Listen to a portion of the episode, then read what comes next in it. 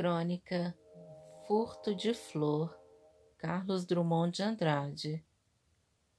Furtei uma flor daquele jardim. O porteiro do edifício cochilava e eu furtei a flor. Trouxe-a para casa e coloquei-a no copo com água. Logo senti que ela não estava feliz. O copo destina-se a beber e flor não é para ser bebida. Passei-a para o vaso e notei que ela me agradecia, revelando melhor sua delicada composição. Quantas novidades há numa flor, se a contemplarmos bem. Sendo autor do furto, eu assumi a obrigação de conservá-la. Renovei a água do vaso, mas a flor empalidecia. Temi por sua vida. Não adiantava restituí-la ao jardim, nem apelar para o médico das flores. Eu a furtara, eu a vi morrer. Já murcha e com a cor particular da morte, peguei-a docemente e fui depositá-la no jardim, onde de...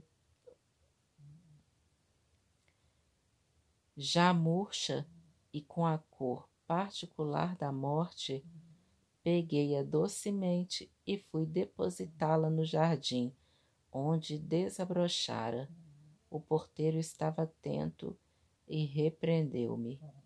Que ideia a sua! Vir jogar lixo da sua casa nesse jardim.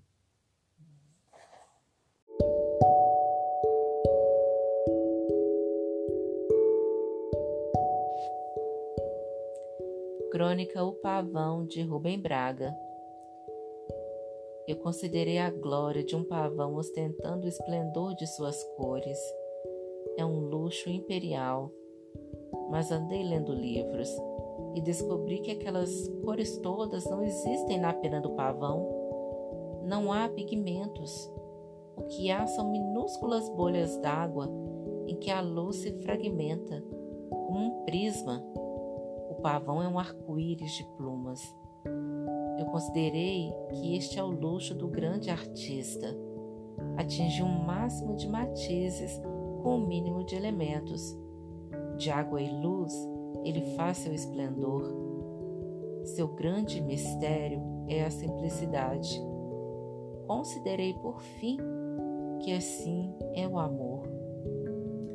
Ó oh, minha amada, de tudo que ele suscita, e esplende, estremece e delira. Em mim existem apenas meus olhos, recebendo a luz do teu olhar. Ele me cobre de glórias e me faz magnífico.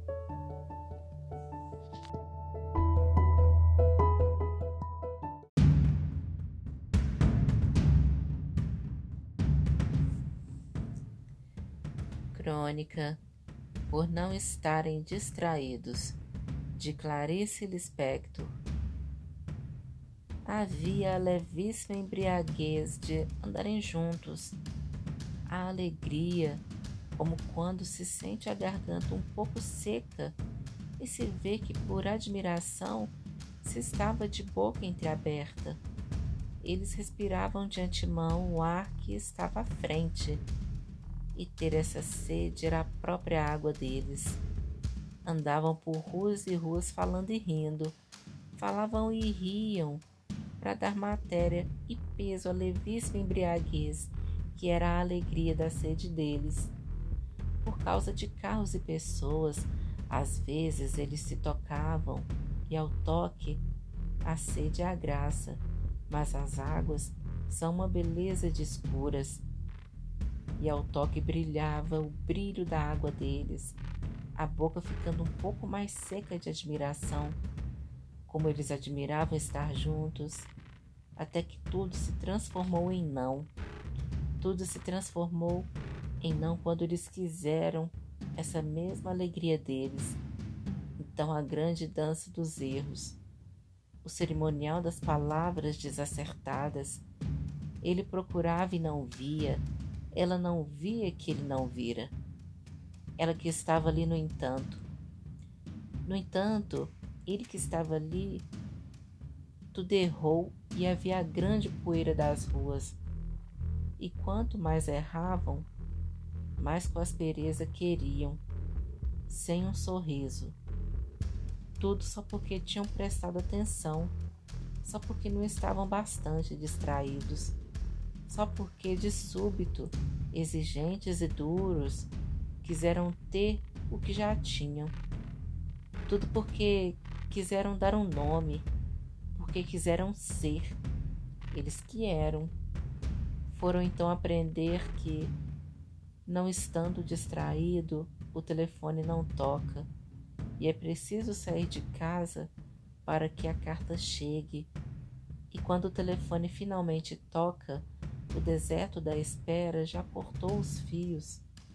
Tudo, tudo por não estarem mais distraídos.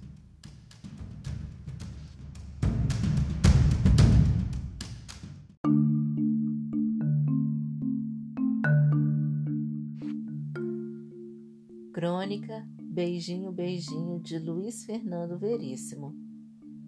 Na festa dos 34 anos da Clarinha, seu marido Amaro fez um discurso muito aplaudido. Declarou que não trocava a sua Clarinha por duas de 17. Sabiam por quê? Porque a Clarinha era duas de 17. Tinha vivacidade, o frescor e deduzia-se fervor sexual somado de duas adolescentes. No carro, depois da festa, o Marinho comentou: Bonito o discurso do Amaro. Não dou dois meses para eles se separarem, disse Anaí. O quê? Marido, quando começa a elogiar muito a mulher, Nai deixou no ar todas as implicações da duplicidade masculina. Mas eles parecem cada vez mais apaixonados, protestou Marinho. Exatamente, apaixonados demais. Lembra o que eu disse quando a Janice e o Pedrão começaram a andar de mãos dadas? Hum, é mesmo. Vinte anos de casado e de repente começam a andar de mãos dadas? como namorados, ali tinha coisa. É mesmo. E não deu outra. Divórcio e litigioso. Você tem razão. E o Mário com a coitada da Marli? De uma hora para outra? Beijinho, beijinho, mulher formidável. E descobriram que ele estava de caso com a gerente da loja dela. Você acha, então, que o Amaro tem outra? Ou outras? Nem duas de 17 estavam fora de cogitação. Acho que você tem razão, Naí. Nenhum homem faz uma declaração daquelas assim, sem outros motivos. Eu sei que tenho razão. Mas você tem sempre razão, Naí. Sempre não sei. Sempre. Você é inteligente, sensata, perspicaz e invariavelmente acerta na mosca. Você é uma mulher formidável. Nair, durante algum tempo, só se ouviu dentro do carro o chiado dos pneus no asfalto. Aí Nair perguntou: Quem é ela, Marinho?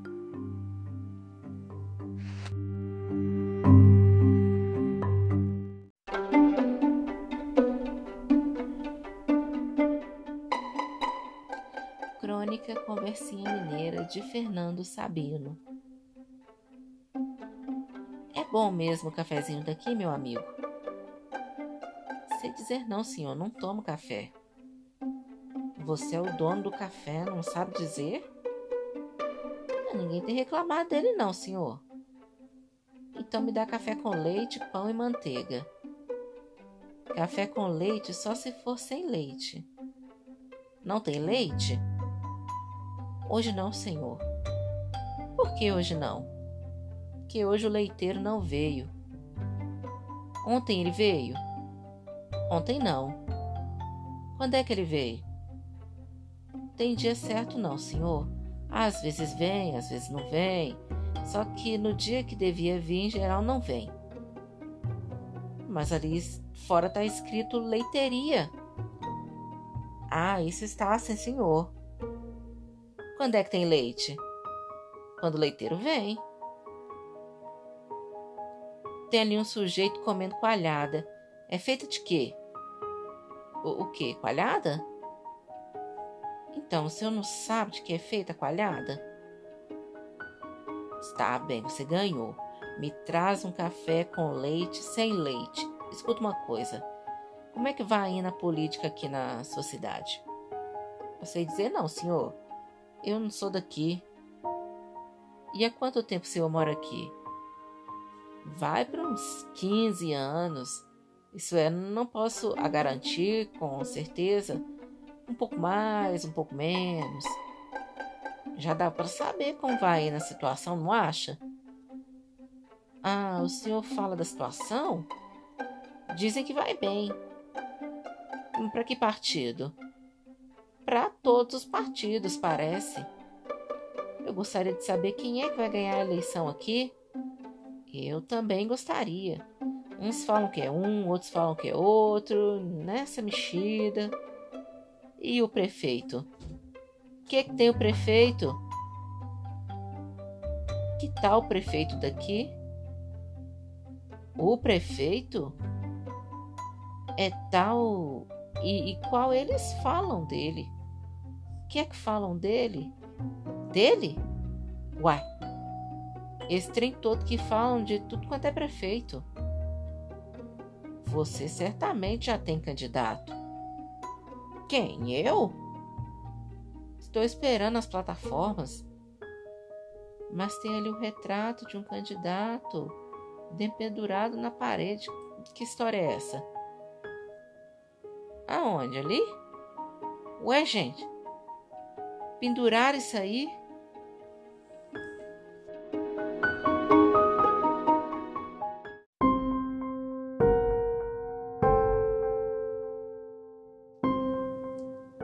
Crônica Bonitas mesmo, Marta Medeiros. Quando é que uma mulher é realmente bonita? No momento em que sai do cabeleireiro? Quando está numa festa? Quando posa para uma foto? Clique, clique, clique. Sorriso amarelo, postura artificial, desempenho para o público. Bonitas mesmo. Somos quando ninguém está nos vendo. Atirada no sofá com uma calça de ficar em casa, uma blusa faltando um botão, as pernas enroscadas uma na outra cabelo caindo de qualquer jeito pelo ombro, nenhuma preocupação se o batom resistiu ou não à longa passagem do dia. Um livro nas mãos, olhar perdido dentro de tantas palavras, um ar de descoberta no rosto. Linda, caminhando pela rua, sol escaldante, a manga da blusa arregaçada, a nuca ardendo, cabelo sendo erguido num coque mal feito, um ar de desaprovação pelo atraso do ônibus, centenas de pessoas cruzando-se e ninguém enxergando ninguém. Ela enxuga a testa com a palma da mão, ajeita a sobrancelha com os dedos. Perfeita. Saindo do banho, a toalha abandonada no chão, o corpo ainda úmido as mãos desembaçando o espelho, creme hidratante nas pernas, desodorante, um último minuto de relaxamento. Há um dia inteiro para percorrer e assim que a porta do banheiro for aberta, já não será mais dona de si mesma. Escovar os dentes, cuspir, enxugar a boca, respirar fundo espetacular. Dentro do teatro, as luzes apagadas, o riso solto, escancarado, as mãos aplaudindo em cena aberta, sem comandos, seu tronco deslocando-se quando uma fala surpreende, gargalhada que não se constrange. Não obedece à adequação, gengiva à mostra, seu ombro encostado no ombro ao lado, ambos voltados para frente, a mão tapando a boca num breve acesso de timidez por tanta alegria. Um sonho. O carro estacionado às pressas numa rua desconhecida. Uma necessidade urgente de chorar por causa de uma música ou de uma lembrança. A cabeça jogada sobre o volante. As lágrimas quentes, fartas. Um lenço de papel catado na bolsa o nariz sendo assoado, os dedos limpando as pálpebras, o retrovisor acusando os olhos vermelhos e mesmo assim servindo de amparo. Estou aqui com você. Só eu estou te vendo. Encantadora.